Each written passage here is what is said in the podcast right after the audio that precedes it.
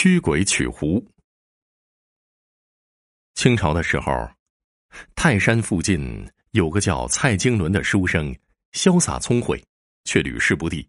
于是呢，放弃功名，潜心研究驱鬼压邪之术。有一天，他游览泰山，下山的时候看到一个老道士晕倒在泰山脚下，便停下来救治，先给道士灌水喝，又拿出随身携带的干粮让道士吃。老道士渐渐苏醒过来，对他说：“实不相瞒，我是龙虎山的道士。”你我有师徒缘分，所以才假装晕倒试探你。你果然是个善良之人，可以继承我的衣钵。蔡京伦急忙跪下拜师。道士打开一个牛皮袋，从里面取出两卷书，上卷讲驱狐，下卷讲驱鬼。道士将下卷给了蔡京伦，对他说：“你有了下卷，吃的、穿的和老婆就都有了。”蔡京伦问道士姓名，道士告诉蔡京伦，他是龙虎山的吴道元。道士在蔡京伦的家里住了半个月，每天教他驱鬼要诀。从那之后，蔡京伦精于驱鬼符术，名声大噪，前来请他施法的人是络绎不绝，他也因此挣了非常多的钱。有一天，来了一个白发老者，携带厚礼，声称自己姓胡，女儿被鬼缠住。危在旦夕，恳求蔡京伦到家中施救。蔡京伦收下礼物，随他前往，走了大约十来里路，进了一个密林，来到老者的家。只见红墙绿瓦，房舍华丽。进到屋里，见一少女躺在纱帐里，少女大约十八九岁，形容枯槁，面色苍白。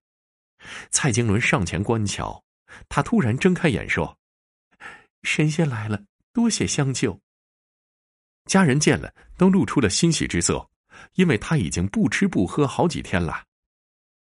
蔡京伦走出了闺房，向他父亲询问病情。老者说：“每天到了傍晚，就有一个少年翩然而至，与我女儿睡在一起。等我们去捉他时，他就消失了。过了一会儿，又神不知鬼不觉的来了。”我们就猜想他一定是鬼，我的女儿被鬼迷住了。蔡京伦说道：“啊，如果真的是鬼，捉住他并不难，只怕他是狐精，就有些棘手了。”老者说：“不是狐精，肯定不是狐精啊！”蔡京伦交给老者一道符碗，让他贴在姑娘的床边。这天晚上。他住在老者家，到了半夜，有一个衣冠楚楚的美少年翩然而至。蔡京伦一眼就看出他是鬼，但是也不怕的。美少年说：“哈哈，我确实是鬼。老者一家人呐，都是狐精。我和老者的女儿狐妹前世有一段孽缘，才到这里来的。鬼和狐精结合不违背天理，你又何必拆散姻缘而保护狐精呢？狐妹的妹妹叫狐狸。”生的美丽绝伦，我并没沾染她，你可以娶她做老婆。那位老者如果答应把狐狸许配给你，你再给狐妹治疗。我呢和狐妹的缘分尽了，还有几天我也要转世投胎了，请你宽限我几日吧。蔡京伦心下暗自欣喜，便答应了。少年说完就走了。第二天，蔡京伦来到狐妹屋里探看，取下符箓烧了。